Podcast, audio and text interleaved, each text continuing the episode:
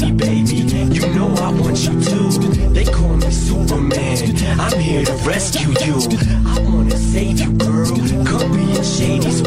Bom dia, boa tarde, boa noite para você que se liga em mais um episódio aqui do Despida Cast. Eu sou o Sérgio Filho e hoje nós vamos falar sobre Injustice e os Elseworlds, universos paralelos e alternativos de histórias da DC, tanto quadrinhos quanto animações, quanto jogos. Vamos esmiuçar essas histórias com tantas possibilidades nesse episódio de hoje. E para me acompanhar nessa exploração do multiverso, tô aqui com o Lorenzo e o Thiago. Opa, e aí, gente? Sejam muito bem-vindos novamente novamente, né? Mais uma quarta-feira, mais um, um Despida Cash, mais um Despida-feira, como eu sempre gosto de falar. Talvez vocês já saibam, ou talvez não, porque eu já disse algumas vezes em lives, algumas vezes em uns episódios aí por cima, que eu não sou nem um pouco fã de Injustice, mas sou muito fã de Elseworlds. Sou muito fã dessas histórias paralelas, como o Reino do Amanhã, Entre a Foice e o Martelo. Tem muitas histórias muito boas, até talvez me crucifiquem aqui, você mesmo que tá me ouvindo, porque eu até que gosto um pouco daquela animação do Batman Samurai tem na Netflix Netflix. Eu sei, o final não é bom. Batman Ninja. Batman Ninja, isso. Tem mecha no Batman Ninja. Cara, tem mecha no Batman Ninja. É bizarro. É, mas até um certo ponto eu acho legal. Eu acho o estilo muito da hora. Eu gosto dessas paradas. O cara gosta de uma animação que não tem traço, velho. Ah, mano, qual o problema? Tem o Damian Calvo, cara. é por isso que eu gosto, velho. É o Damian Calvo. Mas já me apresentando aqui, eu tenho que, querendo ou não, tenho que atirar no Thiago aqui, dando vários tiros nele, estilo Barney Simpson, no bang, bang, bang to bang. Porque, cara, como assim tu gosta de Batman Ninja, cara? Agora eu entendo porque tu não gosta do Batman, cara. Porque se a pessoa gosta do Batman Ninja, ela não gosta do personagem Batman. É porque eu tenho senso, tá ligado? Uhum, certamente um senso bem deturpado. Coisa muito interessante desse Batman Ninja é que ele é vendido como um anime, ele não tem nem traço de anime e nem nenhuma característica de anime que não seja ele se passar no Japão. É a única coisa que tem a ver com anime na obra inteira do Batman Ninja. Ele é poser na própria proposta. Logo, sabemos que qualquer coisa que não se passa no Japão não é anime. Cara, pode não se passar no Japão e ser anime, só que tipo, a única coisa que ele tem a ver com que tem qualquer relação com anime é que ele se passa no país onde os animes foram criados. E se você gosta de anime anime, você gosta do Batman, vem aqui já uma recomendação logo no início, que dentro do universo de Nolan existem sim um anime do Batman, que na verdade é, é, em filme também, mas vale muito a pena se você gosta do universo do Nolan e se gosta do universo do Batman e animes. É o Cavaleiro de Gotham, né? Recomendadíssimo mesmo, excelente. Mas vamos começar então. A gente falou tanto de Elseworld já nesse início, mas do que se trata um Elseworld para você aí que talvez não esteja familiarizado com esse termo, ou conhece de uma outra forma, ou está adentrando agora no mundo mundo dos filmes e dos quadrinhos. Isso não é tão comum ainda nos filmes, no sentido de que não fica estabelecido através dessa palavra, mas nos quadrinhos isso já é ó, de longa data. Todo mundo sabe que os quadrinhos possuem uma cronologia, embora ela seja meio cíclica, no sentido de que os personagens morrem e voltam diversas vezes. Acontece, por exemplo, na DC, algumas crises que chamam, né, que são grandes sagas que acabam às vezes rebutando o universo, como foi o caso, por exemplo, o reinícios como de Flashpoint. Isso, de Flashpoint Flashpoint, que tem a animação também, inclusive, recomendadíssima, e o quadrinho mais recomendado ainda, é claro. Então, existe essa cronologia principal, porém, os autores gostam e merecem, precisam ter uma liberdade para explorar esses personagens de uma forma diferente. É para isso que existe os Elseworlds, que são histórias paralelas que não fazem parte dessa cronologia principal, porém elas são com os mesmos personagens e em alguns casos elas são em outras terras do multiverso. Né? A gente sabe que o multiverso tem diversas terras e algumas delas são posicionadas em algumas terras desse multiverso. Mas isso constantemente muda na DC, então não siga isso como um parâmetro porque nem é de fato relevante. Então vamos citar um exemplo aqui. A gente tem as histórias da Liga da Justiça, normalmente saem nas revistas mensais, nas grandes sagas e tudo mais. E nós temos uma história paralela dela muito conhecida, por exemplo, que é o Reino do Amanhã, que é a grande história desenhada lá pelo Alex Ross, um dos maiores artistas da história dos quadrinhos, que traz a Liga da Justiça mais velha, com os heróis bem mais experientes, alguns já praticamente aposentados, como é o caso do Batman ali. Que inclusive é o Elseworlds mais famoso, talvez, né? E é o mais recomendado, com certeza. É o mais recomendado para você que quer começar, por exemplo, a ler quadrinhos, principalmente quadrinhos da Liga. Caso você tenha interesse, esse é o melhor, porque ele é uma saga fechada. Isso tem uma tendência também nos Elseworlds, porque você pode adentrar nele de uma forma simples, muito prático de ler. Por isso que ele é muito recomendado para novos leitores. E nessa história, né, do Reino do Manhã, esses heróis mais já mais velhos têm que lidar com a inconsequência e ações controversas dos heróis mais jovens. Então tem essa disputa de gerações ali, que é muito bacana, fora a arte que é excelente. Uma outra história também bastante famosa que a gente tem em animação, infelizmente Reino da Manhã não tem animação, mas seria complicado ter já que é a arte do Alex Ross, né, cara? Como é que você faz aquilo ali em animação? Cara, eu acho que nem poderia ser feito, né? Seria até um crime seria um pecado capital, cara. Seria. Cogitar algo desse tipo, mano. Não teria como reproduzir. Acho que se fosse para fazer a arte do Alex Ross no negócio, tinha que chamar o estúdio que fez o Arcane, velho. Aí funcionaria. Eu acho que dá mesmo, nesse caso. Aí. Sim, dá para chegar perto. Aí a gente pode pensar em algo. Pode pensar. Eu acho que quem tem que fazer animação é o próprio Alex Ross numa tela assim e faz um estilo stop motion com ele pintando todas as partes numa tela de quadro, cara. Nossa, vai ficar o resto da vida fazendo isso. Não, mas é o jeito de ficar mais perfeito. Com certeza, cara, mas... Aí só se um bilionário maluco quiser pagar pro cara, né, velho? Por favor, Elon Musk, nos dê esse prazer. o cara já é nerdzão, né? Usa foto de anime no Twitter. Mas será que a foto de anime do Twitter no... é um NFT? É possível, hein? o Neymar já tem, né, cara? Não duvido de mais ninguém. Mas a gente tem também outros heróis e outras histórias, até e difíceis de você imaginar para esses heróis, mas vamos citar o caso do grandioso Superman, que tem, claro, seus quadrinhos, suas aventuras solo, tem a Action Comics que existe desde a década de 50, ali da década de 40, na verdade. Mas a gente tem todos os títulos solos, Superman, as aventuras do Superman etc. E a gente tem uma, um Elseworld muito famoso dele, que é o Entre e o Martelo, que tem uma animação, mas que também é a adaptação do quadrinho, e dessa vez melhor adaptado do que Injustice, pelo menos. Muito melhor. E é a animação do famoso Superman comunista, né, cara? É, que foi criado lá na União Soviética, a nave dele caiu na União Soviética no meio dali do período da Guerra Fria. E ele foi criado sob as influências do grande Stalin e seu jeito de levar a política ali. E isso fez com que o Superman se tornasse, ao invés de o um símbolo americano, o um símbolo russo, né? A gente tem um Batman anarquista, a gente tem ali é, diversos personagens de uma, feitos de uma abordagem diferente, porque o Elseworld ele é sobre isso. É sobre reimaginar esses personagens e colocá-los em situações diferentes. Outra animação também famosa é o Gotham by Gaslight, que é a do Batman em Londres, que ele persegue o Jack o Estripador. Ela também é baseada, derivado de um quadrinho. Né? Essa história tem uma HQ que foi republicada ano passado aqui no Brasil, é, contando com a continuação dela junto no encadernado. Tem as duas histórias que se passam lá em 1899. Esse é o nome da HQ. Batman 1889. E acho que é interessante falar para as pessoas, talvez que estejam entrando agora, talvez até soe um pouco errado, porque o selo Elseworlds, etc., veio muito antes e é muito maior, mas para ficar de uma compreensão mais fácil, dizer que o Elseworlds seria como se fosse um What em maior escala da DC. Porque como a gente tem já mais conhecido por conta da série animada, né, na, no MCU, então a gente pode traduzir dessa forma para que as pessoas entendam um pouco melhor como isso funciona. É uma blasfêmia, mas eu vou aceitar.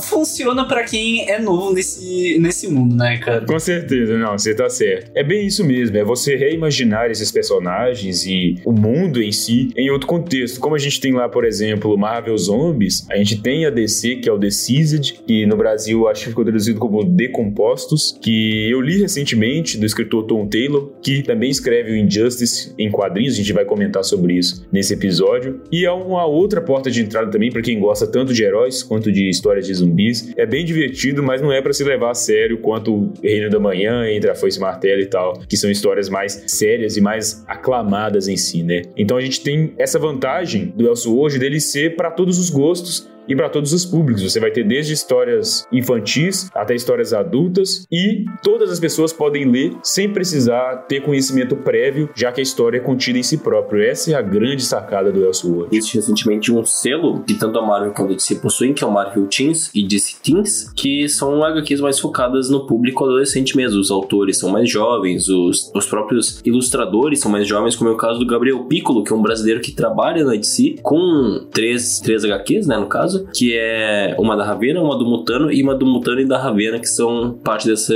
DC Teens. E a gente tem vários exemplos de vários personagens que são reimaginados, então reinterpretados com esses autores um pouco mais jovens e voltados para o público jovem. Uma curiosidade aqui dos bastidores do Despido, o Lorenzo que me falou desse, desse, desse selo, né? E eu comprei o Mulher Gato sob o Luar. Também é muito boa, cara. É uma reimaginação da origem da Mulher Gato, uma forma mais atualizada para o público jovem. Então, se você que está nos ouvindo gosta muito dessas séries, tipo, que tem na Netflix e tal, não vai ter adolescente com cara de 30 e idade 14, mas. adolescente com cara de adolescente mesmo. Vai ser adolescente com cara de adolescente, tem um traço e uma arte muito bonita e as cores cores também são bem características ali, uns tons de roxo, azulado nesse quadrinho especificamente. Fica a recomendação para quem é mais jovem, até mesmo para quem é mais velho, né? Eu que costumo ser mais rabugento assim com esse tipo de história, acabei gostando bastante, porque eu gosto muito da, da Celina, né? Da Mulher Gato. E é outro tipo de história que você pode conhecer também, uma, uma origem desses personagens de uma outra visão e sem precisar ter conhecimento prévio sobre eles. Então, o Elseworld, ele é sobre isso, sobre abraçar essa possibilidade e trazer inúmeras coisas diferentes diferentes dentro desse universo. Porque, querendo ou não, mesmo que seja grande esse universo dos quadrinhos, se ele mantesse sempre na mesma, se você não mudasse o status quo dos personagens, que seria isso? Seria o cerne do personagem, sabe? Era exatamente o que eu ia falar, cara. A gente tem muito essa coisa de ter que ver os pontos de vista, de vistas diferentes dos escritores sobre os personagens, porque quando a gente tem as quando a gente tem as histórias fechadas, as histórias maiores, elas se concentram dentro do que a editora quer que o escritor faça. Eles têm ordem dos chefes deles, então eles têm limitações até onde eles podem ir. A gente pode fazer isso em paralelo, como por exemplo com o cinema. O diretor de um filme, ele nunca vai estar acima de uma produtora. Agora, se ele está, por exemplo, no streaming ou fazendo um spin-off daquilo, ele pode ter uma liberdade maior criativa dentro daquele projeto. E assim uh, funciona também pros Elseworlds. E isso é muito importante porque, além de trazer diferentes versões dos personagens, diferentes visões dos autores sobre aqueles personagens ou aquele universo, também traz uma gama maior de público para os quadrinhos também, que é uma arte muito importante e também é um tipo de literatura que deveria ser cada vez mais incentivado. Com certeza, cara. Isso é algo que eu sinto muita falta, porque eu vejo muitas pessoas, por exemplo, já vi isso do público que mais leitor de livros, né? Que às vezes eu entendo por ignorância ali, por falta de conhecimento, subestimam os quadrinhos, coloca como ah, é a parada de super-herói, não sei o que e tal. Não que ser de super-herói seja ruim, claro que não, a gente tem histórias extremamente importantes e relevantes de super-herói, como o Watchmen, por exemplo, né, que é o quadrinho mais influente aí da, da história, inclusive um clássico, na minha visão, pelo menos, ainda de muitas pessoas. O Watchmen é um clássico tão importante quanto livros famosíssimos como Harry Potter, Senhor dos Anéis. Cara, V de Vingança também. Gente... V de Vingança é outro também. Destacar um nome bem importante aqui que não é muito lembrado, mas que são as HQs em geral do X, dos X-Men, porque eles foram muito relevantes no seu contexto da época, com aquela aquela mensagem social que eles sempre trouxeram, então eles sempre também foram muito relevantes. Sim, sim seja no seu Westworld ou seja na sua história principal também. Com certeza, cara. Os X-Men também são muito bons nisso, porque diferente das sagas ou do momento que eles estão, eles estão sempre muito atuais, né? Por mais que às vezes a gente tenha essa inconstância de qualidade no conteúdo, talvez, das histórias, a gente sempre mantém uma, uma discussão muito atual e que se segue desde o primeiro lançamento deles. Os X-Men vieram com essa ideia e se mantém assim até hoje. Então eles mudam muitas coisas, mas eles permanecem naquela essência que eles têm. E isso é muito interessante interessante. Mas então, pessoal, Vamos falar um pouco de Injustice, que também é um Elseworld e é um dos mais famosos, principalmente pelo fato dele ter sido começado com um jogo, o Injustice Gods Among Us, jogo lançado originalmente em 2013 pelo estúdio NetherRealm, o mesmo estúdio conhecido popularmente por Mortal Kombat sob a direção ali do Ed Boon. A partir do 9 é bom ressaltar. Sim, a partir do Mortal Kombat 9. E ele foi lançado para PlayStation 3, Xbox 360, PC, PlayStation Vita, aquele console portátil da Sony que acabou não vingando, o Wii U e também tem versões mobile para Android e iOS e tem uma versão definitiva para o PlayStation 4. Pois é, cara, mas antes eu queria destacar como o Wii U é o maior flop da história da Nintendo. Só queria deixar esse comentário. O Wii U é... ninguém leva o Wii U a sério, coitado. Cara, então, velho, a Nintendo perdeu teve a chance de continuar competindo no mercado entre as grandes empresas quando não lançou uma coisa à altura do Wii? Cara, é que assim, o Switch é o Wii U que deu certo, basicamente. É, só que o, Wii, o problema do Switch aqui não roda nem em 1080p. Mas enfim, isso é uma discussão para outro episódio, porque se eu começar a falar de jogo aqui, vocês já sabem, né? Já somos hater da Marvel, agora odiamos a Nintendo também. Hater da Nintendo. eu nasci hater da Nintendo, cara. Deixa eu... Não, mas ser hater da Nintendo não é ser hater, é ter bom senso. É ter, é ter razão. É dever moral. em caso de investigação policial, o boletim de ocorrência feito pela Nintendo Inc., eu me declaro inocente. Engasgou-se e não é inocente mais. Gaguejou, perdeu o argumento. Mas o, a animação que saiu recentemente no HBO Max, lá no catálogo, ela é inspirada, adaptada, né, desse primeiro jogo e da fase de esquadrinhos, que também é adaptada do jogo. Então, ela é meio que uma adaptação da adaptação. Né? ela pega elementos tanto dos quadrinhos quanto do, do game, mas para você que não conhece muito de Injustice, originalmente a história é do jogo e é um jogo de luta, né? Como eu já mencionei aqui, onde você precisa colocar personagens para se enfrentarem e colocar isso de forma coesa dentro de uma história, né? E a solução que eles encontraram foi dividir os heróis numa parada entre aspas, meio guerra civil, muitas aspas disso, porque na real não tem nada a ver. A gente tem ali um Superman que acidentalmente assassina a sua queridíssima esposa Lois Lane quando ela tá grávida porque o Coringa utiliza uma mistura do gás do espantalho com outras substâncias para poder fazer ele enxergar como se a Lois fosse o Apocalipse, né? O seu vilão aí muito famoso. Aí ele leva ele para o espaço e quando o coração dela para, tora uma bomba em Metrópolis e mata 10 milhões de pessoas, né? 11 milhões, uma coisa assim. 11 milhões de pessoas, cara. E como, como essa bomba foi explodida? O Coringa colocou no coração dela o contador, quando o coração dela parar, seria o final da contagem da bomba atômica que estourou metrópolis inteira. Isso, no espaço tem wireless. O Coringa já tava à frente do tempo, cara. A internet global que o Elon Musk quer fazer, o Coringa já tava, cara, anos luz. e a partir desse momento a gente vê o Superman se tornando mais violento. A primeira coisa que ele faz, inclusive, é ir lá e enfiar a mão no peito do Coringa, atravessar a mão ali numa cena que é até chocante para os fãs do Superman, né, Tiago? É, é não, não me fala, não me fala nisso, cara. Não entra nesse mérito, tá? Aqui senão aqui eu vou ficar louco. Se você assiste Superman e Lois, que também tá disponível lá no HBO Max, inclusive lançando a segunda temporada atualmente, e assiste depois Injustice, você vai notar uma grande grande diferença nessas versões do Superman. Mas claro. Vai ficar bem confuso, cara. É, você vai sentir um pouco da dor que eu sinto. Mas lembre-se, é um Elseworld, aquilo ali não faz parte da cronologia principal. É uma reimaginação de um personagem que fere, claro, os fãs que tem o cerne desse personagem, né? Embora, por exemplo, a gente tem outras versões do Batman, como por exemplo do Flashpoint, o Batman Thomas Wayne, que ele é um assassino, né? Ele mata, utiliza armas e tudo mais. Nesse caso, para quem não conhece a história, é o Bruce Wayne que morre e o Batman Batman se torna o pai dele, se torna o Batman, né, o Thomas Wayne.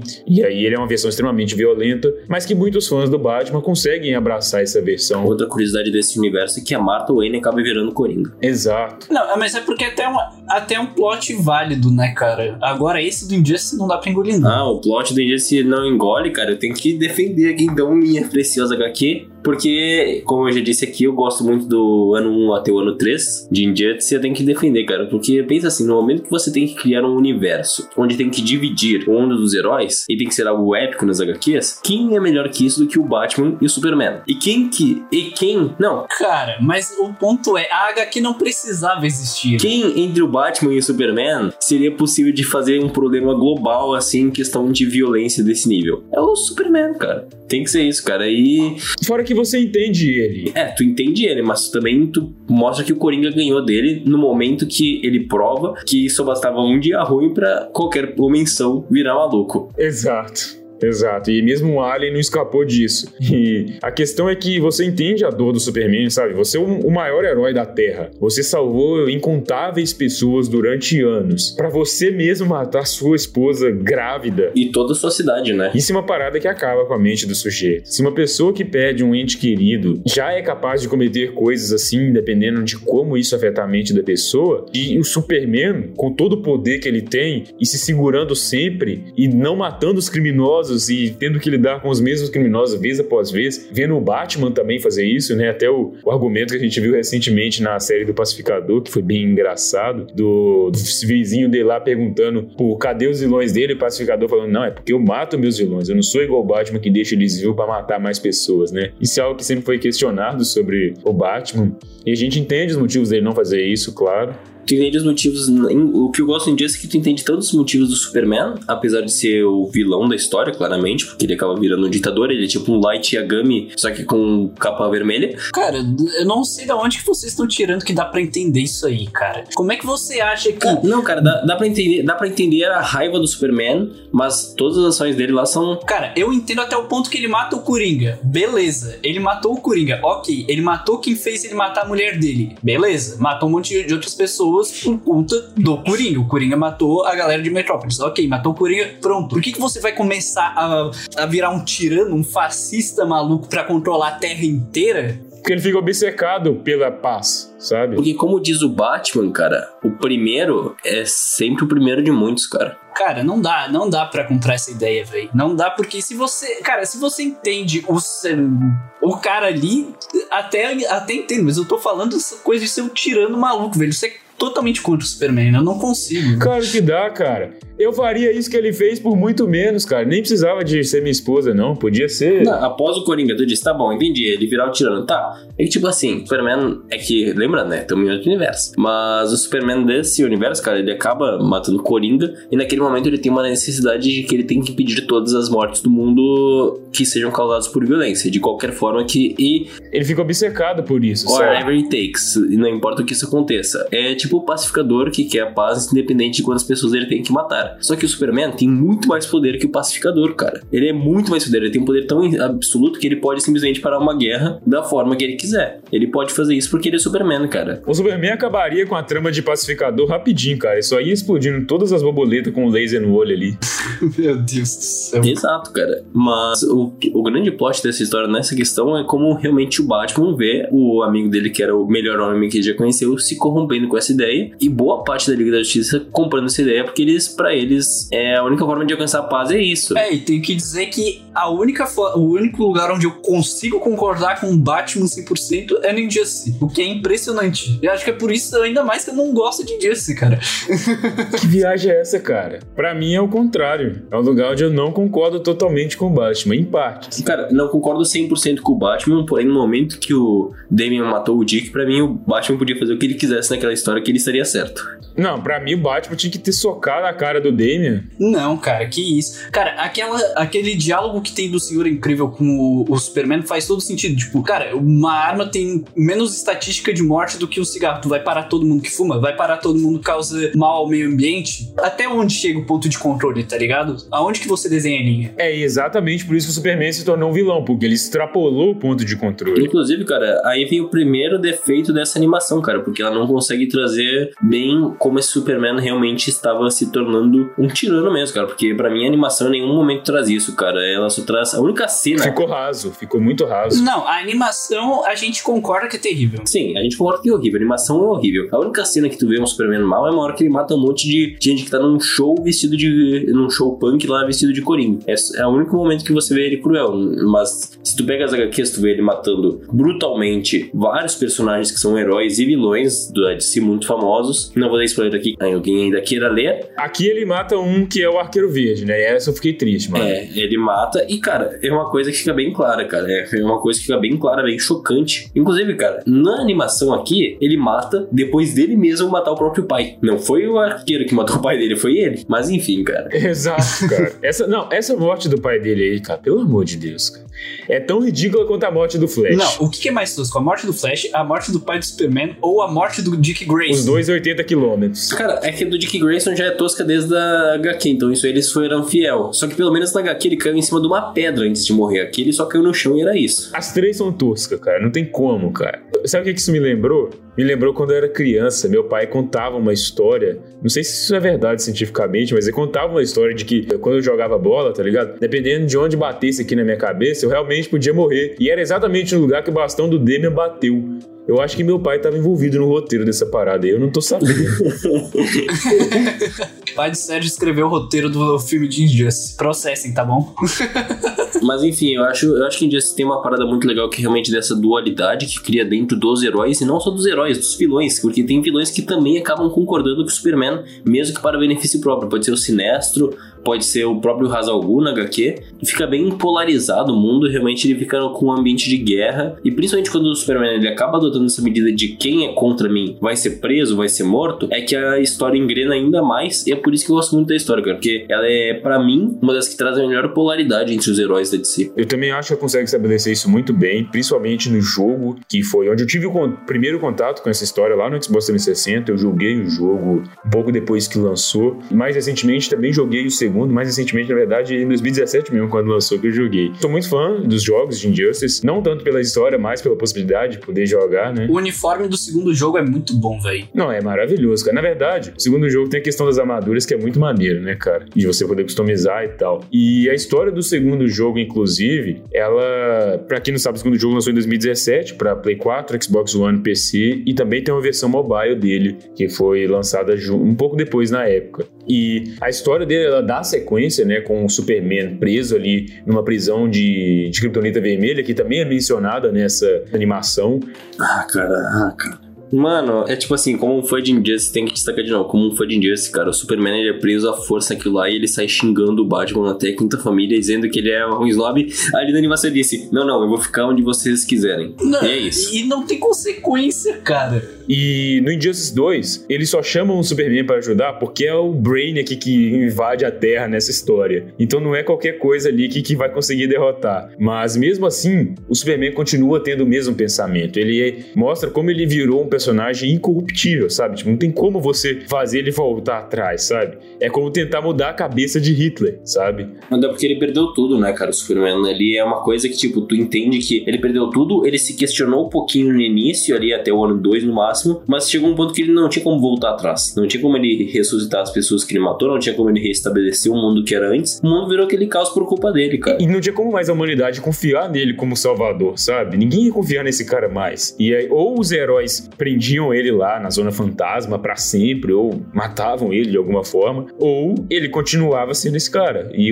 ele acabou preferindo continuar, né? Claro que ele foi preso por alguns momentos e tudo mais. Essa versão é bem controversa, né, do Superman. Uhum. Cara, nessa animação tem, tem uma coisa que me incomoda bastante, que ela traz bastante coisa, tanto dos jogos quanto das HQs, conceitos que existem nela, e joga de graça, assim, com outros personagens que não tem nada a ver com isso. Um exemplo eu vou dar aqui do plot final, ou seja, já não sei ter spoiler dessa animação, mas acredito que você não irá ouvir não irá assistir, no caso, ela. Ou se assistiu, você também está muito irritado quanto eu. Lembrando, isso não é uma recomendação. A gente não fez esse podcast para recomendar que você assista a animação de Injustice. Eu eu, eu, particularmente recomendo que você jogue os jogos, caso você tenha oportunidade de jogar os jogos. Procure Elseworlds, não adaptações. Isso. Até depois eu tenho que fazer uma crítica sobre isso, bem lembrado, Thiago. É, ele já ficou de graça na Steam o primeiro jogo, nenhum período aí. Se você não pegou, ele fica sempre baratinho em promoção também. Inclusive, na data que esse episódio vai ser postado, tá tendo promoção na Steam, vocês podem comprar lá. Agora, destacando então essa parte aí dos plots de outros personagens sendo jogados ali, na HQ no ano 2, no ano 1 termina com o Arqueiro Verde sendo morto da mesma forma ali pelo Superman, igual foi na animação. E daí no ano 2, a Canário Negro acaba sendo quase morta pela Mulher Maravilha, se não me engano,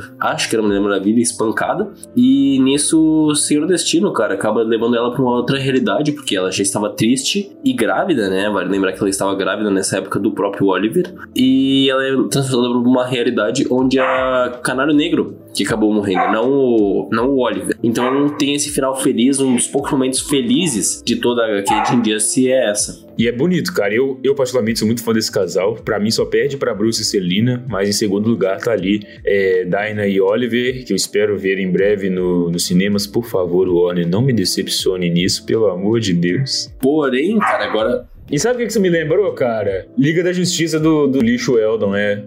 Porque ele usa lá a, a arma secreta lá e a luz, sabe?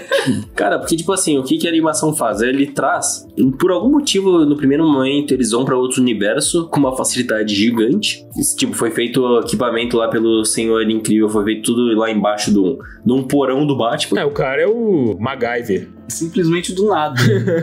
Não, o cara é o Tony Stark, cara. Porra, que isso?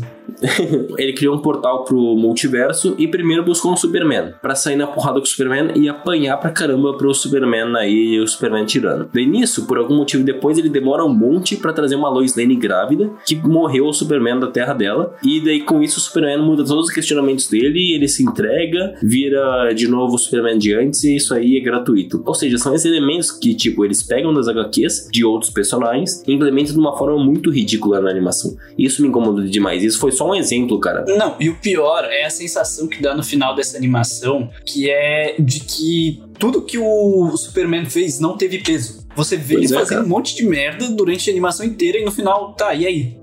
O que, que ele sofreu depois É disso? isso, cara. Não, não só ele, mas tipo, todos os heróis, tipo, a Mulher Maravilha, ela mesma questiona o Superman no momento e tá lá suave. Todos os heróis, tipo, sei lá, fica sem consequência, tipo, a morte do Cyborg e a morte do. De, quer dizer, a morte de todos os heróis desse filme são muito inconsequentes em geral, cara. Elas não geram nenhum peso. Assim, porque o Oliver morreu, todo mundo foi embora e o máximo de peso foi a Arlequina dizendo, ah, ele podia estar bem. Daí é retrucado que ele tava com um buraco na cabeça. É aquele tipo de coisa, né? Se isso fosse o roteiro de base pro jogo do Injustice, que é só pra. desculpa, pra ter porrada, beleza. Eu comprei a ideia, porque eu só quero estar jogando pra dar porrada. Exato. Sim, O roteiro do jogo é bem melhor, cara. O roteiro do jogo é, é incrivelmente ele é muito bom até. sim. Eu, eu, pra mim, a- a- o roteiro do jogo é a parte boa. É a parte boa. É Sim. onde eu acho que Injustice tá certo. Onde teria que existir. É no jogo. Ponto. Agora, quando você traz pra uma animação onde o principal foco é história, literalmente, ainda mais porque o traço dessa animação é bem feia, eu achei horrível. Eles tentaram emular. Então, eles tentaram emular um pouco da, da questão dos quadrinhos e do jogo, porque o jogo tem trajes diferentes dos casuais, dos, dos ocasionais, né, dos personagens da DC. A gente tem lá, a gente tem lá o Flash de armadura, isso é comum nos Elseworlds, tá, pessoal que tá ouvindo a gente. Justamente pra diferenciar, né? Os Elseworlds geralmente costumam trazer trajes diferentes, até porque tem a liberdade de mudar o personagem visualmente, né? Então a gente tem o Flash ali com a armadura, a gente tem a Mulher Maravilha usando calças, né, ao invés de saia ou maiô, como ela usa nos quadrinhos mais antigos. E a gente tem diversas mudanças ali em vários personagens, né? Os que mudam menos é tipo, ah, Canário, Arqueiro Verde não mudam tanto. É, Quando você tem o foco nessa num negócio que é justamente só contar a história e você simplesmente deixa tudo de forma tão gratuita, é algo que você sente realmente como se o seu tempo fosse desperdiçado. Não tem outro termo. Completamente, cara. É uma hora e 18, eu acho, que, que você passa ali e quando você termina, você fala, putz, pra que, que eu vi isso? eu podia ter visto o episódio de Superman e Lois. Podia ter feito alguma outra coisa. Podia ter dado uma volta. Quer dizer, dá pra ver dois episódios de Superman e Lois? Exatamente. Nossa, muito melhor. Dois episódios de Pacificador. E ainda termina os episódios com um sorriso no rosto porque são séries boas. Exato, ainda ri, de, ri pra caramba lá da abertura do Pacificador, que é sensacional. Então, assim, adaptações tem essa questão, né? É complicado, mas dá pra ser feito direito. E Como tem também o próprio A Foice e o Martelo, que é uma adaptação que, ok, não é a mesma coisa, não tem a mesma qualidade do que a HQ. A HQ é superior, acho que é um, é um fato. Nunca vai existir uma adaptação, seja em animação ou filme, que vai seguir a mesma qualidade. A HQ é escrita pelo Mark Millar, que na real é uma das poucas HQs boas do Mark Millar. Sim. O Mark Millar fez três HQ boas: Guerra Civil, Entre a Foice e Martelo e Kick-Ass. é complicado. o resto foi pra vender roteiro de filme ou de série, como é o caso de Legado de Júpiter, com orçamento da CW. Mentira, porque a CW faz melhor com o pouco orçamento que eles têm. Ah, cara, mas tu esqueceu de Old Man Logan, cara. Bem lembrado, cara. Old Man Logan entra nesse top aí porque é uma das minhas favoritas, mas, mas, Old Man Logan teve uma continuação escrita pelo Jeff Lemire, que consegue ser melhor ainda que o original do Mark Millar. Jeff Lemire não, Jeff Lemito. Ah, é que aí tá apelando, né? Jeff Lemire, cara. É, mas comparar Jeff Lemire e Mark Millar, aí a gente fica tipo, hum, e aí? é complicado, né, cara? Não dá pra comparar os dois. Inclusive, o próprio Kingsman, o primeiro filme, pra quem não sabe também, é baseado num quadrinho do Mark Millar, é melhor que o quadrinho. O segundo já deixa pra lá. segundo tem o Pedro Pascal, então tem esse crédito aí. a gente esquece. Mas é, é, bom a gente ver como a gente tem essas outras adaptações que valem a pena. Assim como a gente tem, por exemplo, o Piada Mortal, que é um Elseworlds, querendo ou não. É, era, era pra ser. O, o Piada Mortal, ele começou na DC sendo um Elseworld, né? Com a ideia de ser um Elseworld, e se tornou canônico. Um Elseworlds e se tornou canônico. A ideia era, era ser um Elseworlds, e a adaptação dele veio também como um Elseworlds ali pro DCAU, né? Universo animado da DC. E por mais que a própria adaptação animada também não seja de qualidade fiel à da HQ, porque tem sutis mudanças, ela é ruim. eu não acho ruim, cara. Eu diria que é inferior. Não acho ruim. Não é nível animação de Injustice. Não, não é nível animação de Injustice, cara. Só que, tipo assim, animação de Injustice, tu tá batendo com um cachorro, tá batendo um cachorro morto, né, cara? é, mas a questão da piada mortal é que ela tenta preencher coisas do quadrinho, porque o quadrinho é curtinho, são acho que 50 páginas. Então você faria uma HQ de uma, uma animação de meia hora, 50 minutos, sabe? É, seria um curto. Exato. E que na verdade seria até melhor se tivessem feito. Fica a ideia de showcase do Piada Mortal? Que seria melhor, cara, porque não teria que ter visto aquela cena de sexo da Batgirl com Batman. Meu Deus, que coisa traumatizante. ah, não, não lembro. É, quer dizer, cara, tu pode repor, tu, tu, pode dar uma contextualizada maior na história, mas tu não precisa botar uma cena daquelas, cara. Não, não faz sentido, cara. Tipo, cara, aquilo é bizarro. Ela, ela é uma filha para ele, ela é como se fosse um Robin. Você não quer ver o Batman transando com o Robin.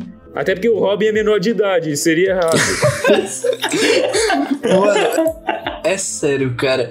Quem teve essa ideia no roteiro tem que ser demitido, velho. Pelo amor de Deus. Mesmo que a Batgirl seja maior de idade nessa história, ela é uma sidekick, cara. Ela se inspirou no Batman, o Batman aumentou pra ela. Tá muito engraçadinho, hein, Robin? Lógico que foi do cu. Podia ser mais da onde. Cara, ela mesma diz no, na animação que ele é o tutor dela, tá ligado? Tu fica tipo, cara, não. Sim, cara. Isso é tipo a aluna da escola que dá em cima do professor. Você sabe de que que isso é roteiro, né? Não preciso nem falar nesse podcast, porque senão vai ser censurado por aqui. Eu acho que esse roteirista que eles contrataram aí não tá muito acostumado a fazer filmes tradicionais, né?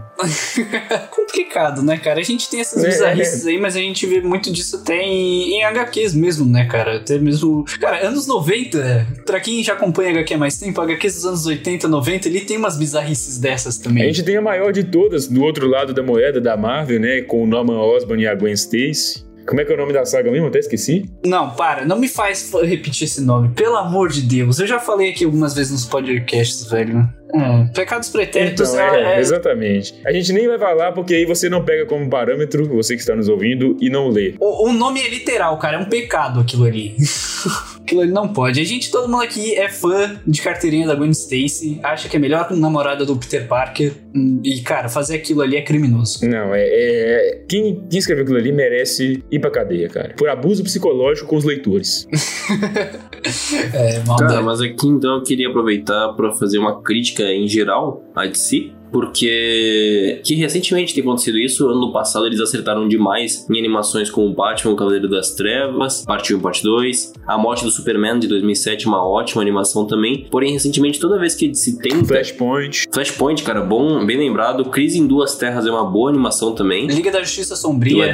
Liga da Justiça Sombria são boas animações, só que, só que recentemente a DC, cara, sempre que ela vai adaptar grandes sagas de quadrinhos em animações, eles estão perdendo demais a mão, eles estão perdendo muito a mão. Vou pegar alguns exemplos recentes como Liga da Justiça, o Trono de Atlântida, ou então o próprio Batman versus Robin, que Batman Silêncio, Longo do Dia das Bruxas, foi a última, né? Horrível. Tem também recentemente, agora como destacando aqui, o Injustice, que lançou recentemente. Então, cara, parece que a DC tá com uma grande dificuldade. Inclusive, a morte do Superman recente, esse último que lançou, que é do universo dos 952, é horrível, cara, em relação a outra, em relação a HQ. Então, a DC tem vacilado demais nessas adaptações de animações. As animações em si já não têm sido lá as melhores coisas. Tem algumas boas, ali 3 de 5, no máximo 4 de 5, mas são muito inferiores, cara, do que deveria ser essas de grandes sagas, de grandes Elseworlds. Mas temos esperanças, né? A série aí do Bruce Timm, eu tô esperando que seja coisa boa. É, temos esperança, tá? Não temos esperança, mas a série, né? O problema, meu grande problema tá sendo essas adaptações de grandes obras Elseworlds, principalmente como é o caso de Injustice, ou não Elseworlds, como é o caso de Batman Silêncio, que também foi muito inferior do que deveria Fora que a gente tem também, cara, a questão de que esse, primeiro universo ele foi muito baseado nos 952. Claro que a gente teve ali quadrinhos que não se remetiam aos 952, né? Como a gente citou o Silêncio. Agora, nesse novo universo também, Longe das Bruxas, que não é dos 952 nem do Renascimento, né? Mas as melhores coisas do Renas dos 952 eles não pegaram para fazer.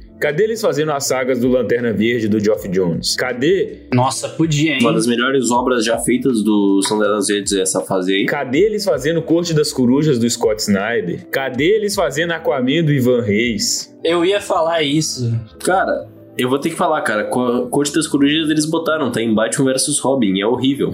Não, mas aqui. Não. Aquilo ali não é. Não dá, não dá pra dizer que é, cara. É, não é Corte das Corujas, é o Garra. Só isso. É o Garra. Sim, exatamente. É, é, isso. Tenho fé que agora em 2022, com o lançamento de Gotham Knights, que vai sair aí para PC, PlayStation 4, PlayStation 5, Xbox One, Series S, Series X. Vai ter uma exploração melhor das cores das corujas ali, com o envolvimento da Bat-família. Seria interessante. Eu cara. queria Corte das Corujas na, em alguma série, cara. Em alguma série mais urbana.